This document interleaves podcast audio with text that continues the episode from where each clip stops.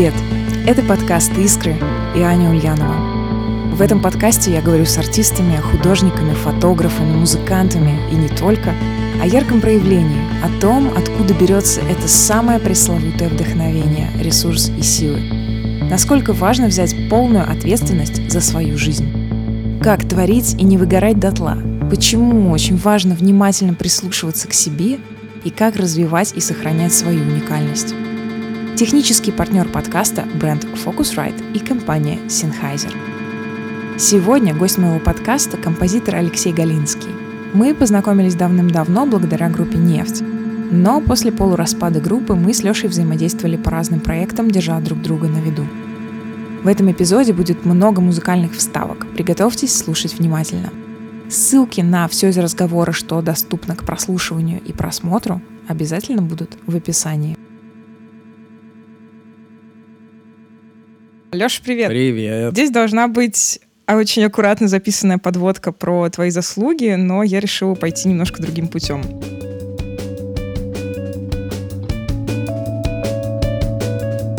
Прежде новое вечное, предательски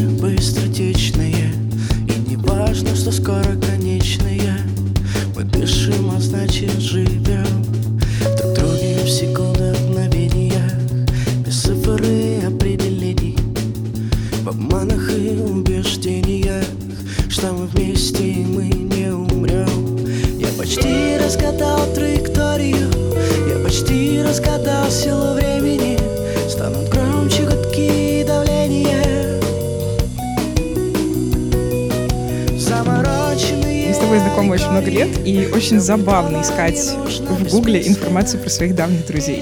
Давно ты гуглил про себя что-нибудь? Я перестал это делать, наверное, лет пять назад. Будучи в глубоком внутреннем процессе, я подумал, что про Google и прочие прелести надо будет думать потом. Примерно вот сейчас как раз. Я могу тебе рассказать, что пишет Google про тебя. Давай. Если спросить Google про Алексея Галинского, выдастся такая информация. Известен как автор музыки к спектаклям «На льду», «Принцесса Анастасия», «Дракула», «Алиса в зазеркалье», «Щелкунчик» и «Повелитель тьмы». Алексей стал автором произведения «Олимпия», написанного специально для показательных выступлений по фигурному катанию на Олимпийских играх в Сочи 2014 года и автором саундтреков к фильмам «Бой с тенью 3» и «Темный мир». Все правильно пока что? Пока да, пока все правильно. Слушай, но Google умолчал, что с 2009 года мы с тобой успели сжечь 4 фортепиано, Пять. снять несколько... Мы сожгли пять. Пять, их было пять. На утро Я еще почему-то был один. Вот бы мне крылья Заслони свет ночных фонарей Вот бы мне крылья Хоть на сотую долю сильней О боже. Снять несколько клипов, где я была оператором, а ты был в кадре. Да. Ты окончательно перебрался в Питер, я успела пожить в Киеве. Давай актуализируем это описание и скажем, что происходит сейчас. Ну, в целом описание верное, оно прямо сейчас абсолютно достоверно отображает то, что есть. Единственное, что оно не отражает, э, это наличие этих спектаклей как-то в общем доступе, чтобы можно было как-то ознакомиться со всем этим делом. Но именно этим я прямо сейчас и занят.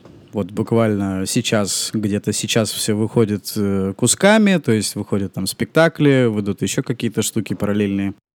Но в целом все верно. Спектакли были основной деятельностью последние лет ш- семь. Семь, пять, семь. Ну, где-то так. Но у меня ощущение, что, знаешь, ты прикоснулся и к року, ты позвучал в кино, ты отметился в мюзиклах на льду. И везде это очень тонкий резонанс с формой и очень, знаешь, какое-то бережное проникновение в сознание слушателя происходит. Расскажи мне, с чего началась вообще вся твоя музыкальная история и что же было, например, до группы «Нефть»? До группы «Нефть» была веселая юность студенческая. Точнее, она начиналась примерно параллельно. Поэтому ничего... до- Ну, до группы «Нефть» что? Ну, была музыкальная школа, фортепиано, ненависть к инструменту. Больше люблю футбол, чем музыку теперь навсегда и никогда. Потом где-то на первом курсе все вдруг поменялось. Что стало триггером изменений? Слушай, я просто стал слушать много музыки, которая стала меня беспокоить, как любого подростка. То есть не просто какая-то хорошая, а та, которая тебя в какие-то иные состояния переводит. И э, захотелось примерно так же, попробовать сделать это же, повторить, потом придумать что-то свое, добавить, ну, каким-то... Ну, в общем, абсолютно обычный путь любого музыканта. Ты услышал группу Queen, и тебе стало понятно, что все, все предыдущие годы прожиты зря, раз ты не занимался этим. Ну и, и все вот в таком духе. Хорошо, тогда расскажи мне, как из э, рок-группы попадают в написание мюзиклов. Это такое очень, конечно, системное название. О, о рок-группа. А? Все равно ноги промокшие. Такая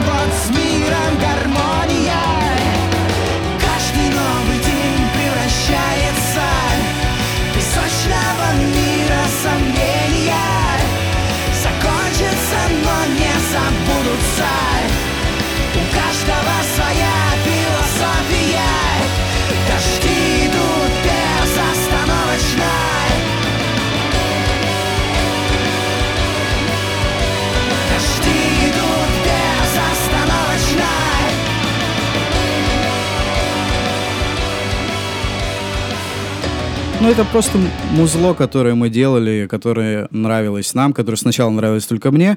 Потом нашлись еще пара чудаков, которым это тоже понравилось, и мы это поделали какое-то время вместе. Ну и как э, всегда это бывает в коллективах э, с неуправляемой демократией, это превращается в такую лебедь, рак и щука, и, ну, приводит к какому-то кризису, и, соответственно, из него каждый по-разному выходит. Ты знаешь, я все еще так удивляюсь как все в жизни циклично.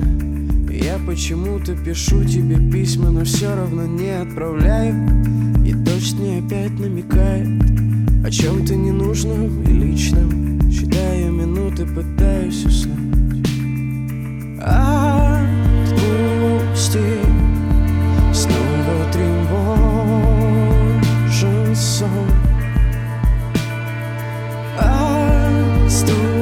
было как-то принято решение, что мы расходимся, и вселенная просто буквально через, не помню, там, месяца два или три присылает мне предложение сделать спектакль. Что это такое и как с этим жить, я вообще понятия не имел, но стало жутко интересно. Это был запрос извне? Абсолютно. Это просто прилетело от знакомых, которые знают, что-то слышали и все такое. Ну и как бы в этот омут, когда прыгаешь, там, там такая бездна. И самое главное, что мне позволили прыгнуть туда с абсолютно не связанными руками. Я делал вообще все, что я хочу. И какой музыкант не согласится, тебе еще за это платят, ты делаешь спектакль, примерно как-то учитываешь тему, но делаешь вообще все, что хочешь. Это просто сказка. Соответственно, я туда нырнул и вообще ни о чем не жалею. Я могу ответственно заявить, я была на двух шоу, и на самом деле вот мне кажется, что так и должны звучать стадионы. Это настолько правильное звучание для подобных вещей, что другое сложно представить. Спасибо. Скажи мне, пожалуйста, какие страны, города видели эти шоу и слышали твою музыку? Слушай, где мы на самом деле только не были, ну, помимо всей России, так или иначе это все как-то перемещалось. Там, не знаю, мы были в Южной Корее, в Дублине, в Арабских Эмиратах, в Германии. Ну, там очень много мест, которые посетили. Тут еще нужно понимать, что я-то все-таки композитор, я пишу музыку для этого шоу. Не всегда этим ограничивалось, приходилось и сценарий, и текст. Оно так автоматически наваливается, когда ты слишком глубоко ныряешь в процесс творческий. Это определенные компании, то есть это бизнес, который так работает. Это фигурное катание, это спорт, который трансформируется в, в шоу. Ну да, в шоу. То есть это все-таки не про элементы скорее, а про то, как их употребляют в данном конкретном случае. Поэтому я не могу отвечать за всю компанию, которая так или иначе работает. То есть я поработал с этими ребятами, поработал с теми ребятами, но все это объединяет то, что я занимался именно этой частью. То есть я за нее отвечаю. Поэтому э, и сейчас то, что будет выходить, это именно музыка, которая употреблялась в музыкальных спектаклях, такая, какая есть. Там тоже куча проблем со всем этим оформлением, но я решил, что пора как-то уже, надо, надо как-то показать, что ли, что что-то существует помимо офлайна, есть еще и в онлайне, можно хоть, опять же, загуглить в конце концов, можно меня или нет? Да, потому что, мне кажется, твоя стратегия ведения соцсетей — это тишина. Мы в том возрасте, когда не все слишком быстро внедряются в этот потоковый режим и освещение всех областей своей жизни, чего я вообще никогда не любил, а сейчас и подавно. Я стал... Ладно, я не стал старый, но я также скептически отношусь к таким эксгибиционистским выходкам. выходкам. Да, многих mm-hmm. музыкантов мне это не очень нравится, не близко. Я пытаюсь как-то немножко расширить эту историю, но полных обнажений все-таки, наверное, я не достигну. Ну скажи, сердечко-то трепетало, когда первый раз ты слышал свою музыку в этих шоу на льду, на огромных аренах? Меня до сих пор это радует в себе. Я не знаю, как это сохранилось, но я трепетно к этому отношусь. У меня каждый раз сердечко трепещет, потому что это каждый раз огромная ответственность. Когда ты там играешь концерт на 100, 200, 300 человек, это одно, и ты на сцене, и ты вещаешь, грубо говоря, от себя, даже если это лирический герой. А тут 2-3 тысячи человек, которые тебя вообще не знают, ничего не ждут, и тут абсолютно честный такой подход. То есть оно либо входит, либо работает, либо не работает. И ты там танцуй красиво рядом, не танцуй, это абсолютно ничему не поможет. Все, что ты мог сделать, ты уже сделал до. И это всегда волнительный момент, публика разная, она меняется. И каждый раз, ну почти каждый раз, бывало всякое, конечно, но почти каждый раз э, это убеждает тебя все-таки действовать дальше. То есть есть реакция, которая заставляет тебя подумать, что, наверное, все не зря. Это ощущение все не зря, но вообще очень важное, да. на самом деле, вот эта отдача и эти мурашки, передающиеся от зрителя к тебе, от тебя к зрителю. Ну, это, собственно, наркота, наша наркота. Наверное, поэтому я завела подкаст, потому что просто работать с визуалом мне уже скучно, мне хочется звучать.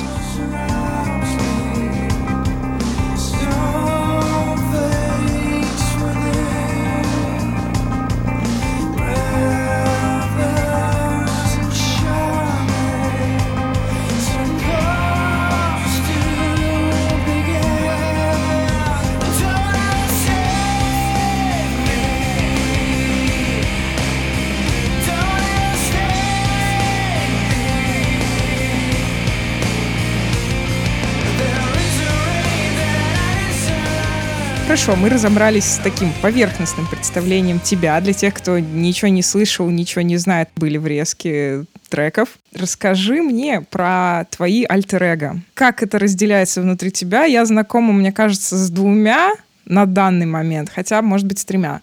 Как это происходит? Почему нельзя делать все под одним именем? И зачем все это? О, это хороший вопрос, который мучит меня очень давно. Смотри, все довольно просто. Я называю внутри себя это не альтер-эго, потому что это уже целая шизофрения. У меня есть один спектакль, в котором ты живешь. Это же отдельные миры, в которых ты существуешь. И в них еще есть несколько героев, за которых ты переживаешь те или иные эмоции, должен их как-то озвучить. И все это просто превратилось в такую...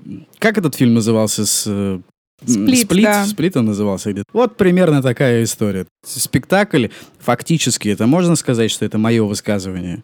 Но при этом нужно учитывать контекст, нужно учитывать э, общую стилистику, что это и про что. Если про альтер эго, то вот да, я сейчас как бы занимаюсь, вернулся спустя 10 лет попеть песен, так сказать, но уже все-таки это лирический герой. То есть все то, что называется Алексей Галинский, это такая одна больш... одно большое э, заголовочная такая история. Вот. Но будет второй, это умник. Умник — это вот как раз лирический герой, наверное, это альтер-эго. Группа «Нефть» тоже в какой-то мере была... Да, но помимо группы «Нефть» еще я знала такого персонажа, как Мунмейл. Мунмейл был, да. Но это были вот инструментальные зарисовочки, которые я делал, э, которые, ну, как-то не собрались в какую-то кучу. Они потом раз, э, разбрелись по, по всяким историям, типа а, что-то в спектакль пошло, что-то туда пошло. Мы, не то чтобы я за безотходное производство, но если мысли хорошие, то почему бы их не пристраивать туда, куда нужно?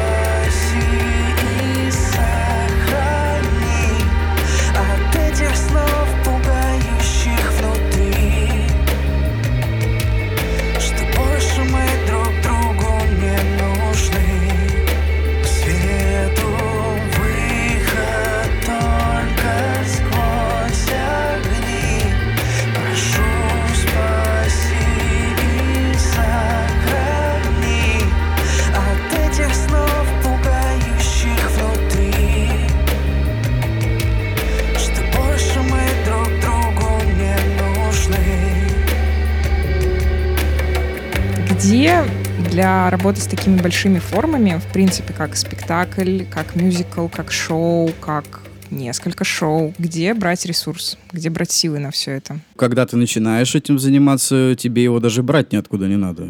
У меня лично это работает как э, такой взрыв у меня сразу миллиард идей. Ну, если это интересная тебе и понятная тема, то есть ты читаешь, изучаешь вопросы, понимаешь, что, о, опять же, если тебе дают делать все, что ты хочешь, ну, или, по крайней мере, ты делаешь вид, что ты читаешь ТЗ, а потом ты их не читаешь. Главное, чтобы работало, чтобы получалось. А, соответственно, когда ты видишь э, какую-то окно возможностей, и его можно еще расширять, соответственно, тут никаких ресурсов не нужно. Другой момент, что когда, ну, это все же не быстрая история, это может длиться годами. Того же Дракулу в целом я писал где-то, ну, около двух лет, учитывая всю фигню, помимо каких-то там основной массы песен и все остальное. Вот тут есть вопросик, когда все это немножко буксует, где-то останавливается и уже как-то сложновато возвращаться. Нужно давать себе отдыхать, и чаще всего для того, чтобы мне, мне возвращаться в какие-то потерянные вот эти куски в разрывы, мне нужно сесть и в разных ситуациях послушать то, что сделано не с точки зрения, какой ты классный и как все получилось, а если вообще там куда продолжать, есть куда отойти. Или если нужно, то надо что-то придумать. Соответственно, нужно оторваться, подышать, а потом вернуться. И тут опять же попа часы. Лучше ничего не работает. Оторваться это выключаешь, забываешь и даешь себе какое-то время, ну, какое оно у тебя есть, там, неделя, месяц, если он есть, то лучше, не знаю, посмотреть кино, не знаю, погулять по улице, что со мной вообще не часто бывает. Прекрасно меняет картинку, то есть заняться чем-то другим почитать. Лучше, наверное, даже что-нибудь супер отвлеченное и заняться чем-нибудь супер отвлеченным.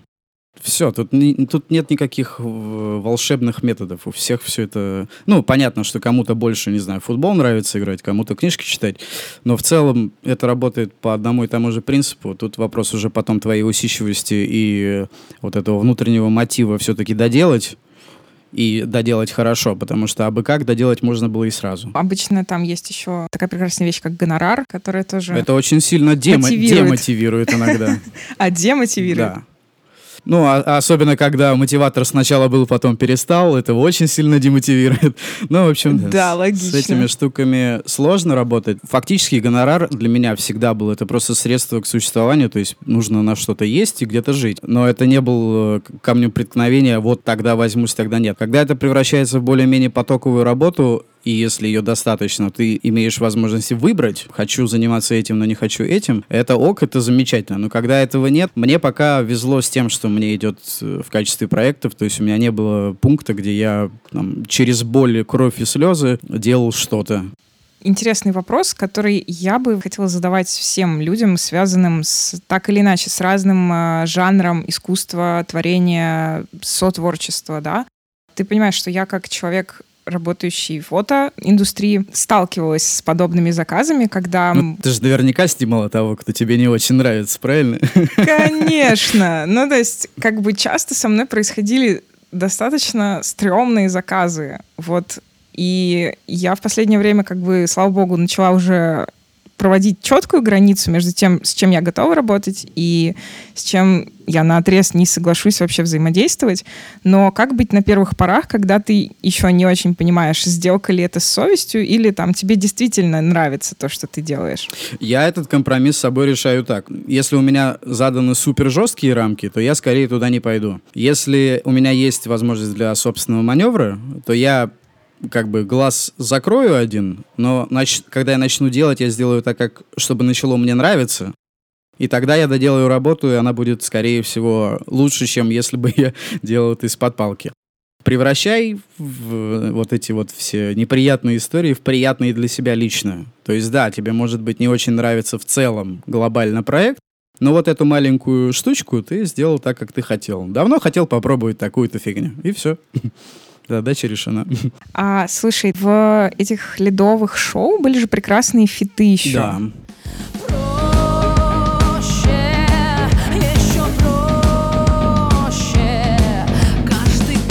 решить за себя и понять, как именно выживать. Их вообще должно было быть больше, то есть это все вопрос э, такой, уже все-таки больше ближе к бизнесу, то есть это, там количество денег, вот это все. Когда вопрос стал, а мы можем позвать кого-то спеть, то, конечно, давайте, давайте вот туда, давайте сюда. Но вот то, что успелось и смоглось, это там это Хлобыстин, Красовицкий, Хиловиса, там, Яси Дегтярева. Вот это то, что получилось из тех, кого я просто успел. В целом у нас там планы были широкие. Я не думаю, что это закончится. Я думаю, что все впереди. Там э, есть манифест, который читает Иван Хлобыстин. Мне дико нравится этот текст. Я многое перевидал на свете. И я видел такую любовь. Любовь, искажающую пространство, уничтожающую все на своем пути. И в первую очередь влюбленных. Любовь, сделавшую из человека нечто иное, не поддающееся пониманию. Любовь, победившую смерть. Неважно, кто эти существа, сгоревшие в любви неподвластные смерти. Важно то, как им это удалось. И я нашел ответ. Они не боятся. В отличие от нас, людей, они не боятся ни смерти, ни жизни, ни любви. Мне вообще нравятся в «Дракуле» очень тексты, там большей части это написала Таня Богатырева, с которой мы очень плотно работали. И сейчас время от времени. Там офигенный текст, офигенный Хлобыстин, который его прочитал, без относительно всяких политических его пристрастий. Там офигенный э, Александр Красовицкий из Animal Jazz, который спел офигенно. Как вот прям как я хотел. Там все было в точку прям найдено. Мы потратили буквально час на запись, все, все сразу встало. Я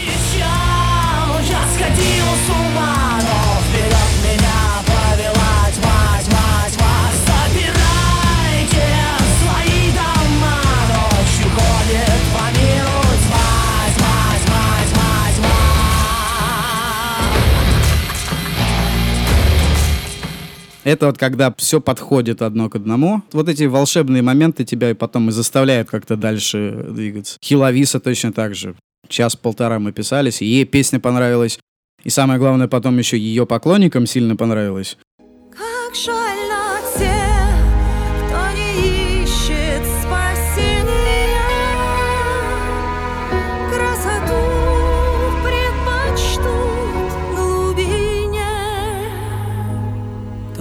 настоящее всегда внутри, еле уловимый силуэт души. Буквально неделю назад мне кто-то скинул целую подборку, там столько каверов, оказывается, на эту песню. Я просто вообще Да, не следил. серьезно? Ну, в смысле, люди себе. как-то ее стали петь. Ну, вообще Мгм. классно. Класс, класс, класс. А давай от шоу. Давай. Я, Давай, я давай, уже давай. чувствую, да, что давай от шоу. Нет, э, шоу э, не, не к тому, что они меня сильно достали. Просто это очень широкий момент. То есть можно обсуждать отдельно музыку, конечно, но она в этом смысле нуждается в понимании, что это очень сильная история привязана к визуалке. То есть Конечно. это фигуристы, которые катают, делают элементы, это вместе сильно с- работает еще сильнее. Когда мы просто обсуждаем песню из шоу, ну это такое. Опять же, мы не можем здесь врезать э, видео Да, с чтобы Ютуба, там типа, да, о, к сожалению. это ничего страшного. Но, по крайней мере, будет аудио. Про умника, да? Про, про все остальное. Конечно. Когда ящик и сеть одинаково страшно Когда только совесть и чувство вины больше нет ничего И вид из окна захлебнулся чьим-то несчастьем Я закрываю глаза, чтобы хоть на секунду стало легко. Как будто суббота из детства, как будто не страшно спускаться в метро. И больше не кажется правильным близкого нам оставлять одного. Несмотря ни на что Чтобы стало легко. Не злиться на мир, с чем так и не справился Бросить, оставив все так, как и есть ребенок в толпе прокричать, что я сила. Мама, я здесь, мам, я здесь. Что это, зачем это, откуда это взялось? Ну, заскучал, заскучал я за старыми добрыми временами, когда можно безотносительно каких-то персонажей э, вымышленных или не, не очень вымышленных, но все такое немножко те, те, театрализованность, хочется этого поменьше, хочется такого. Не то чтобы высказаться, но что-то в этом духе. То есть это и не группа, и не, не протест против чего-то, это просто такое это состояние, когда у тебя есть, оно складывается в песню, это состояние, и оно есть, и с ним надо что-то делать, потому что когда это долго лежит, всем известно, что ничего, ничем хорошим такие штуки не заканчиваются. Поэтому я решил это, это просто собрать форму такого лирического героя, который как бы я, но как бы нужно понимать, что это все-таки отдельный человек. То есть это все-таки отдельный персонаж. Отдельный персонаж, да, он так э, с сарказмом называет себя умник. Это очень, очень, на мой вкус, самоиронично. То есть это не, не такой, типа, самый умный, а наоборот. Это типа из выражения «ну чё, умник?» Получилось все, вот типа того. Вот поэтому он такой умник, самоироничный. И пока, наверное, в первом релизе будет немного мрачноватый, но это может так на первый взгляд показаться. На самом деле там все про светлые мотивы. Такие времена, такая вот любовь Мечтательная Вместо головы огромный монитор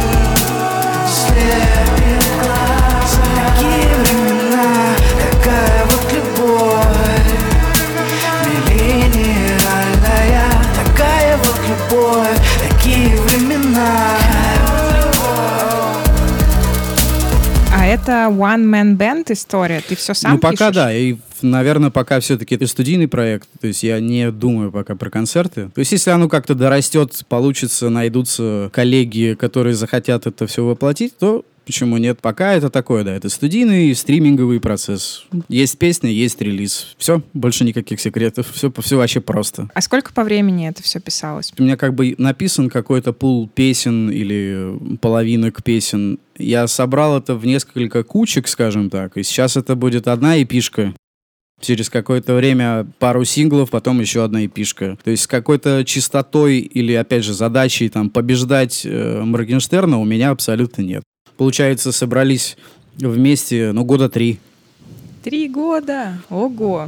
Ну, э, в этих э, трех... э, Ну, как закольцованность трех лет, ну, я ну, поняла, да. То есть ты не писал это три года, это просто материал за три года. Да, и там еще есть песни, которые в эти же три года примерно появлялись, но я имею в виду временное, как типа отсюда, отсюда, отсюда. Оно разное, но собралось в какую-то картинку. Мне кажется, это все, когда начинаешь думать об этом всерьез, и что это вот какой-то релиз, ты как-то на него настраиваешься, то есть это альбом, высказывание, не знаю, как угодно. Ну, как-то они начинают тоже в тебе вибрировать по-другому. То есть не просто хорошую песню написал, а, о, эта песня вот сюда встает, а это туда, а это хорошо с этой э, связывается, о, прикольно. Получается какой-то сборник таких важных моментов, и, видимо, все это какое-то чудо очередное. Звучит э, феерически. Клипы будут? Это тебе нужно вопрос задать. Не знаю. Я, знаете ли, Алексей Вячеславович, с 12 года видео не занимаюсь. Но я тоже, с я тоже с 12 года в группах не играл, так что можно, можно подумать. Клипы, ну сегодня такой момент, я не знаю, ли- клипы это либо слишком хорошо и красиво, либо не надо. Есть э, хороший, мне кажется, режим лирик-видео. Он почему-то всем входит и понятен. То есть это как бы с одной стороны смотреть, с другой стороны читать текст. Ну, наверное, пока так. Но на самом деле есть много э, очень удивительных примеров лирик-видео, над которыми действительно заморачивались. Да, но это, опять же, это скорее те, которые хотели снять клип и взяли, бахнули этот же бюджет в лирик-видео, тогда да, и тогда я совершенно не против. Так можно делать. Не к тому, что мне жалко денег. Я просто в этом смысле, я как с, э, такой уже относительно молодого поколения, оно уже, блин, молодое, а я нет. В плане, что мне не 19 или там 18, как было тогда. Я все еще слушаю альбомами и как-то пытаюсь понять, что хотел сказать автор целиком. Я не могу слушать одну песню и там знать, что это, ну, типа, вот меня устраивает песня, и я так сразу next, next, next, next, у меня так не получается. Соответственно, я и делаю а, эпишку, которую хотелось бы, чтобы послушали, даже больше, чем посмотрели. Ну, которая может длиться хотя бы какое-то время, да? Да, опять же, я, я понял, что альбом, наверное, особенно в нашей стране сейчас это вообще не самое актуальное, поэтому вот этот формат, там, 10-15 минут, который человек может тебе уделить, это самое то. Вот примерно к этому выводу я пришел, поэтому делаю эпишку, которая там 10-15 минут, 4-5 песен, но с надеждой, что человек сядет и может послушать целиком, потому что все-таки это какая-то... То есть не просто куплет-припев, а какая-то концепция, скажем История, да, концепция.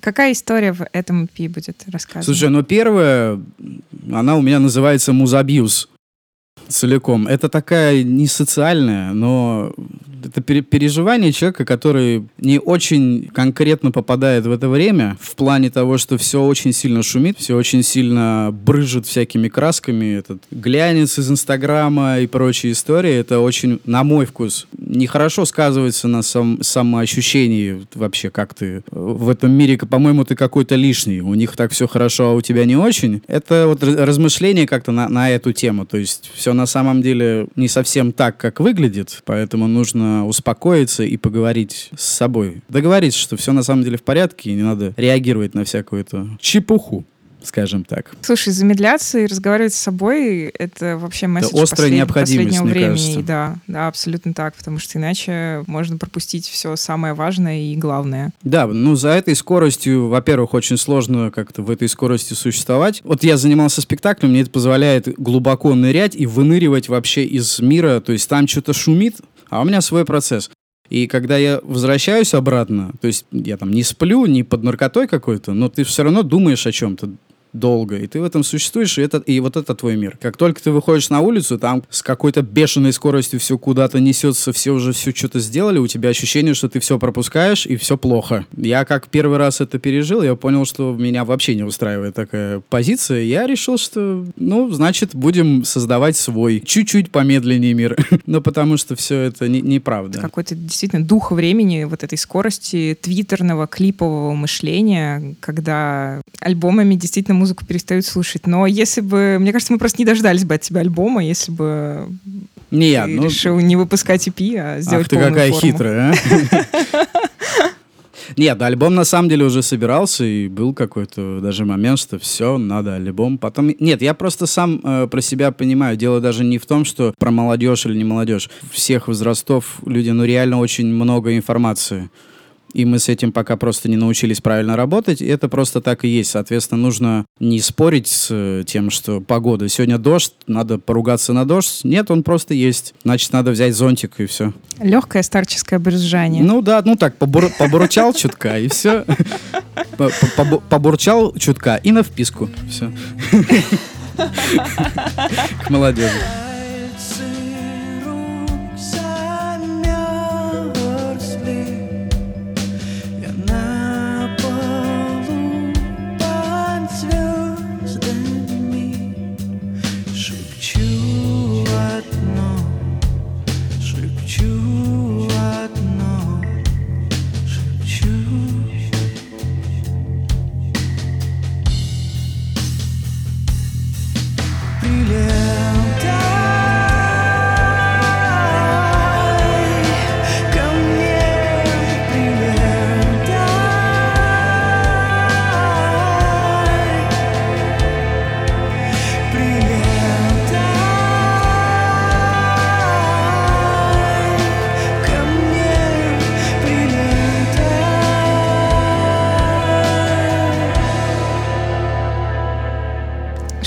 Глобально изменилось в тебе за 10 лет, прошедшие вот от нефти до сейчас, до этого релиза? Проще сказать, что не изменилось. Все-таки 10 лет это, ну, такая приличная цифра. Да очень много. Мало того, что я еще один город поменял и прожил в нем почти столько же, сколько в предыдущем. У меня жена, у меня семья, у меня все вообще поменялось.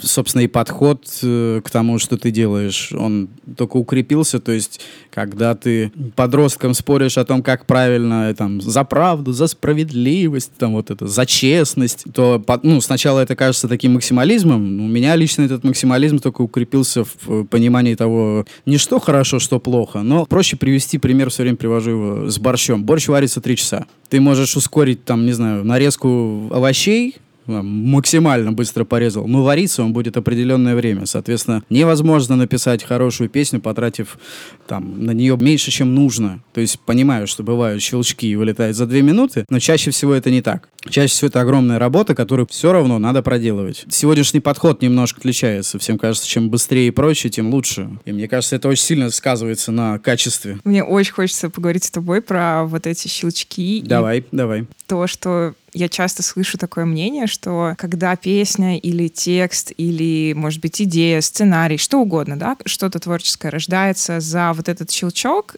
как будто оно не присваивается, как будто ты чувствуешь, что это просто вот на тебя снизошло какое-то оз- озарение, да, тебе повезло. А вот когда ты сидишь и вымучиваешь этот трек, текст, э, фотографию, там, ретушь, что угодно, фильм, то как будто это заслужено, как будто вот прям точно твое. Ну, это, это, мне кажется, мы сами себя так как-то успокаиваем, что раз ты посидел, значит, ты поработал. Вспотел, поработал, типа того. Но, не знаю, даже у меня, когда вылетает что-то, вылетит-то вылетело, но я потом еще могу месяц-другой сидеть над аранжировкой и вот думать, надо туда вот эту штуку или все-таки не надо. И я буду точно так же потеть. Это мозг включается или кто? Ну, это рацио, да. Это, наверное, не, не самая хорошая штука в таком в творческом процессе, но она все-таки она необходима. Вот тут нужно искать компромисс, до какого момента можно все-таки копаться, а где надо уже просто остановиться. Да, где уже надумано и идет именно какая-то рациональность во вред. Да, уже начинается чисто механика, и это все только портит. Это как с песнями бывает. Зн- Знаешь, запишешь э, демку песни, и там какое-то волшебство случилось. А потом такой, все, а теперь я иду, задорого переписываю. И там пишешь, прям потратился, записал все круто, красиво, со всеми возможными ништяками, какие можно представить. А в результате чудо пропало. И все, и его нет. И ты не понимаешь, в чем. Вроде все то же самое сделал. А чуда нет. И что нужно делать? Нужно возвращаться к демке. А лучше еще не тратить и перед этим подумать, а стоит ли вообще переписывать. Потому что это очень хрупкая вещь. Она, она непонятно на чем завязана. В этом весь и фокус. В этом вся и прелесть. Никогда не пытался анализировать, вот что это за магия, которая там внутри. Я один раз столкнулся вот ровно с ситуацией, которую я описал. Потом я понял, что не надо, там не надо ничего анализировать. Оно либо есть, либо нет. Все. Оно просто случилось. И нужно как, как раз относиться бережно к тому, что оно случилось, и зафиксируй, что оно было, и оставь это так. Никто сильно не пострадает от того, что у тебя там гитара, не знаю, не так будет звучать, как у группы Nickelback. Я сразу начинаю думать, что там демка — это что-то записанное на телефон а, в каких-то жутких условиях со скрипом и треском. Вообще whatever. Это может быть на, на телефон, на все что угодно, и там будет больше волшеб- волшебства, чем у любой самой дорогущей записи. Посмотри на Билли Айлиш. Понятно, что там хороший продакшн. Все это чудо создано дома. Оно либо есть, либо нет. Сколько бы ты денег не потратил, чудо купить невозможно. Ты знаешь, я сталкивалась с какими-то безумными статьями, холиварами насчет как раз Билли Айлиш, где люди зарубались за то, что да, это, конечно, записано все в спальне, но вы посмотрите, сколько это стоит вся аппаратура, вы посмотрите, на чем это сводилось, вы посмотрите, на чем это мастерилось. Это, знаешь, какая-то поп- попытка обесценить. Ну да, типа все равно много денег. Нет, просто это на самом деле для нас это типа, ой, посмотрите, сколько это стоит. Ну хорошо, они потратили там на весь продакшн пару миллионов рублей. Ну давайте будем откровенными. А сколько собирают большие группы на продакшн альбома? Это что, как-то сильно отличается? Это примерно так же. Ну да, чуть-чуть больше вложились. Потому что знали, что чудо есть. Туда хочется сразу вложить, это нормально. Я бы еще вложил. Потому что у тебя уже все это существует, и тебе просто надо дать красивую оберточку, и все. А те, кто обычно так говорит, знаешь, они, если держали в руках это чудо, то как-то очень крайне редко и очень мало времени у них на это было. То есть оно как-то было, потом куда-то утекло, и все оказывается, что это все только деньги. А это вообще не про деньги. А Это, это как раз про вот это нематериальное, не знаю, но это я по-другому, не знаю, чудо, везение, Да, чудо самое настоящее. как да. угодно. Да. Ну, это самое точное слово. Ты как бы объяснить не можешь, но оно есть. Либо чудо, либо фокус. Вот мне кажется, ради именно таких разговоров я вообще затевала этот подкаст, и ради этого он так называется «Искры», потому что это вот очень сильно Отлично. про то, о чем хочется говорить. Да, мне, то, мне очень понравилось название, отлично. Спасибо. Цель вообще всего этого разговора — вот эти чудеса. Должна была быть тут шутка врезана, что сам выход этого EP — это уже как чудо, но как бы я не буду вот свой сарказм... Это чудо лично для меня, потому что я все-таки склонялся к тому, что я все-таки не соберусь этого делать. А потом как-то все резко поменялось. И, и я, я же говорю, вот эта последняя песня как-то меня самого убедила, что надо. Я уж не знаю, как она понравится кому-то или не понравится, но лично для меня это не, необходимость стала. Слушай, мне кажется, искусство, релизы и показывание другим людям вообще не должно никоим образом зависеть от понравится кому-то, не понравится. То есть, если ты не можешь этого не делать, просто берешь и релизишь. Но вот эта публикация, это все равно акт такой. То есть ты это делаешь для того, чтобы послушали. То есть просто потому, что я пишу, я пишу, ну, так я это и всегда делаю. Это ни, никак не поменялось. А вот уже демонстрация, то есть это некая претензия на внимание, как минимум. Тут нужно, во-первых, с уважением к чужому времени, чтобы это хотя бы было не зря. Короче говоря, постараться, чтобы это было не стыдно. Я вообще, знаешь, о чем подумал? Что как бы ты становишься старше, хотелось бы, наверное, чтобы потомки смогли о тебе как-то более вразумительно э, составить представление, и это позволяет как раз сегодняшние цифровые все истории, поэтому хотя бы для какой-то хронологической истории и объяснения ты вообще кто-то такой, все-таки необходимо это делать, потому что за тебя это никто не сделает, а хотелось бы. Поэтому, ну, так, такой вот еще Я мотивчик. тоже пару лет назад стала об этом задумываться. Возможно, все-таки это старческое брюзжание. Почему брюзжание? Брюзжание — это когда ты типа, нет никаких других способов. Это прекрасный способ, почему нет? Пару дней назад э, меня в Инстаграме отметила девочка, которая 10 там лет назад а, где-то с нами познакомилась и до сих пор слушает. Для меня это как-то, ну, довольно странно. Потому что я уже, в смысле, далеко-далеко оттуда ушел, и не к тому, что там что-то все плохо. Ты сам смотришь на это, на то, что сделано 10 лет назад, и это довольно интересно. То есть даже, даже мне самому интересно, типа, ого, ничего себе. Оно еще до сих пор работает. Оно не только прикольно. до сих пор работает, я тебе больше скажу, я поражаюсь много лет. Вот сколько, мне кажется, я работаю вообще с музыкой, с музыкантами, с артистами. э, Насколько музыка может возвращать время, возвращать какую-то эмоцию, возвращать Ну да. состояние, возвращать настроение. То есть это такой легальный способ э, телепортации, путешествий во времени и всего вот этого. А есть нелегальный? Я хотел бы узнать. Вот именно про телепортацию хотелось бы. Я не думаю, что кто-то из тех, кто занимается музыкой, не согласится с тем, что это одна из причин вообще, зачем ты этим занимаешься. Это то, что тебя в, э, в юном или там подростковом возрасте не возвращало, но восхищало, потом это остается с тобой на долгие годы, и ты таким образом в целом ты и себя и начинаешь понимать. Ты начал оттуда, потом пришел сюда, включаешь, не знаю, старый любимый альбом, и тебе становится лучше, потому что у тебя даже запах возвращается на секунды. Это, это того стоит. Это того стоит. Абсолютно так. Чего греха таить? Я, честно говоря, время от времени тоже переслушиваю. Ну, а готовясь к этому разговору, я еще и пересматривала. Да, пришлось. А, ты знаешь, например, что 2 августа 10 лет будет цветам радуги? 10 Да лет ладно. ровно. Ну, 10 Не, лет ну вообще, релизу. по идее, это 10 лет от альбома, мне кажется, да? То есть в целом, по-моему, 10 по-моему, вышел. Клип вышел. Клип вышел 10 лет назад. Нет, мы не Да, старые. Абсолютно. Коль уж ты прикасаешься к такому количеству жанров, к такому количеству форм творчества в музыке, что тебя вообще вдохновляет в этом всем на творение, на сам акт творения? То есть вот что триггерит тебя?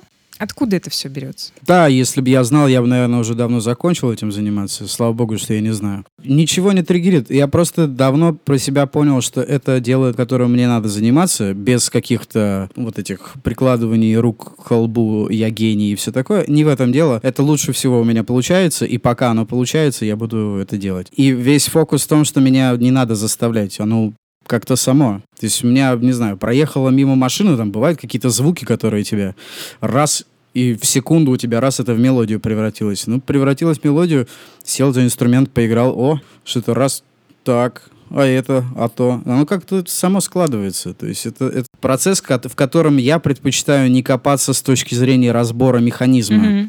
Потому что мне кажется, что как только разбираешь машинку, потом не соберешь ее обратно, и она перестает ездить. Да, у меня так в детстве происходило с машинками и конструкторами. Ну да, там всегда найдутся ли- лишние детали и, все такое. Типа упрощение процесса, еще. Ничего вообще упрощать не надо. Можешь не писать, не пиши. Пишется, пиши. Ну, делай это хотя бы, ну, ответственно как-то. Особенно, когда ты делаешь спектакль, а особенно, когда делаешь детский, например. Да даже если не детский, даже если взрослый, ты понимаешь, что это может остаться с людьми на какое-то время, и оно должно как, ну, ответственно за то, что там спето или сыграно, становится не все равно там за любое сказанное слово. И разве что в этом смысле чувствуешь рамки и держишься механизмов, чтобы оно в форме держалось. Во всем остальном это не имеет смысла. Это та самая музыку нельзя потрогать. Она, опять же, она либо есть, либо нет. Ты считаешь, что есть вот определенная каста людей, кому это дано, всем остальным нет, или все-таки дано всем? Я убежден, что есть определенная каста людей, которые сознательно или бессознательно от этого отказалась сама. Потому что творчество есть везде. То от того, что ты крутишь гайку, это не значит, что ты, не знаю, что ты отвертка. То, как ты ее крутишь, всегда, опять же, есть специалисты, которые крутят гайку так, что я смотрю, у меня слюна течет, типа, о, хочу так. Творчество есть во всем, но есть люди, которые считают, что творчество это там типа песен петь или писать, или на гитаре там переборчик, и что вот оно творчество. Творчество вообще не в этом. Это опять же, это исполнение, какой-то дар исполнительский, еще что-то. Со создание чего-то, чего не было, этим мы занимаемся все каждый день. Тут уж вопрос в том, что ты в это вкладываешь и как ты сам к этому делу относишься. Да, мне кажется, мы забываем очень часто, что жизнь — это тоже такой акт творения. Каждый день, каждая секунда она должна быть наполнена. И даже, знаешь, когда люди приходят ко мне на, может быть, лекции или консультации, говорят мне, я совсем не творческий человек, нет-нет. Хочется напоминать об этом, ну, потому что это действительно важно. Да, это необходимо. Просто некоторым нет смысла, там не переубедишь. А спорить на эту тему тоже такое. Ты сказал очень важную для меня вещь про ответственность за написанный текст и написанную музыку. Я очень редко вижу это качество, и расскажи, как это вообще в тебе проявляется и проявилось, и появилось. Я не знаю, это, может, это воспитание в целом, какое-то образование, еще что-то. Есть же ощущение. Э, Ты знаешь, я понял это, когда Ладно, я не буду говорить имен, а то обижаться начнут. Короче, слушал я одного артиста. э, Где-то тоже лет 12 назад. Он мне нравился, все прям вот хороший-хороший такой проект. Потом выходит, значит, у него такой альбом, и я слушаю, у меня ощущение, что меня как будто обманули. Э, Через буквально месяц еще один альбом выходит, а потом еще и еще. И я такой задумался, а что это такая за у нас скорость Мгм. появилась? Тогда мне стало понятно, что такое графомания. Это просто льется, и ты абсолютно... ну, Вот все, что льется, значит, все компот. А это вообще не так. И вот эта ответственность за то, что ты все-таки посидел, подумал, сделал. И еще помимо того, когда ты делаешь сам, ты должен понимать, что если ты это делаешь для себя, ну, пиши в стол. Сиди, играй себе песни сколько хочешь, пожалуйста. Когда ты это делаешь на публике, это чье-то время в том числе. Я не считаю, что мы все э, имеем просто право у кого-то забирать это время за так. Должна быть какая-то причина или хотя бы до- должен быть какой-то кредит доверия, который ты должен оправдывать из раза в раз. Не говоря уже опять про детей. Все пришли на стадион, да, на ледовое шоу. Они же, в принципе-то, не заказывали никакую музыку. Ну, будет там звучать какая-нибудь ерунда, например. Они же оттуда не уйдут, просто встанут и уйдут. Ну, кто-то, может, там, процента два. Все остальные дослушают. По факту послушали, но ничего не осталось. Для меня это уже такая, такой удар. То есть, как бы, если, если ничего не произошло с людьми, значит, я зачем вообще это делал?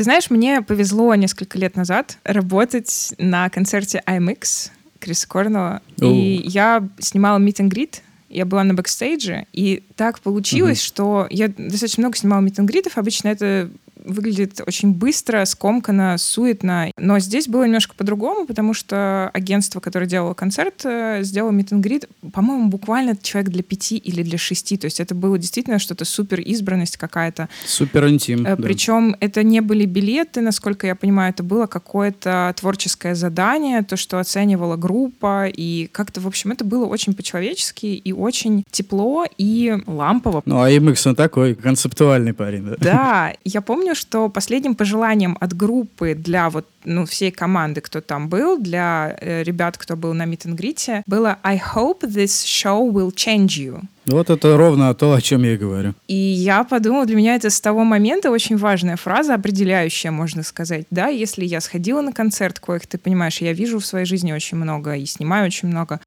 и он не изменил меня, но, наверное, что-то прошло не, не совсем так, как оно могло бы произойти. И это действительно то, что создает какие-то мурашки внутри, создает вопросы, создает изменения, создает э, волну Наверное, ради этого все. Но это, по крайней мере, заставляет тебя о чем-то думать. То есть, может, застрянет одно всего слова, но оно хотя бы одно, оно есть. Это уже победа.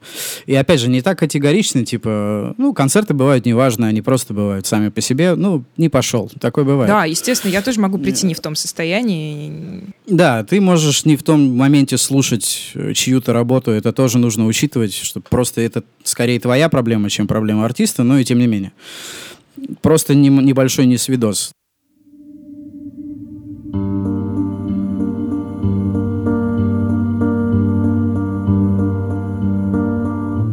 Когда вы уходите, я остаюсь. Когда вам смешно, то я смеюсь. Вам грустно, и я тоже плачу Все несправедливо, кто так решил. Когда грустно мне рядом не души Наверное, это что-то значит. Отмерить, разрезать и раскроить. Как жаль, что нельзя по-другому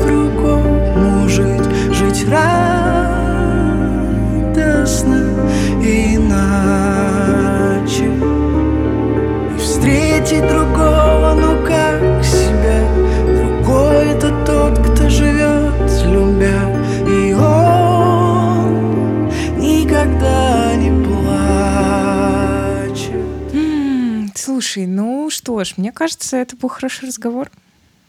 Про творчество, про Супер. чудеса, про какую-то магию внутри того, что происходит э, в творческом человеке.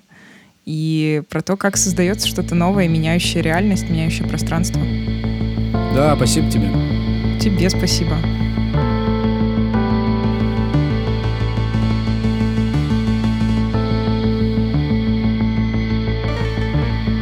Это был эпизод подкаста «Искры». Слушайте нас везде. Ну вот прям совсем везде.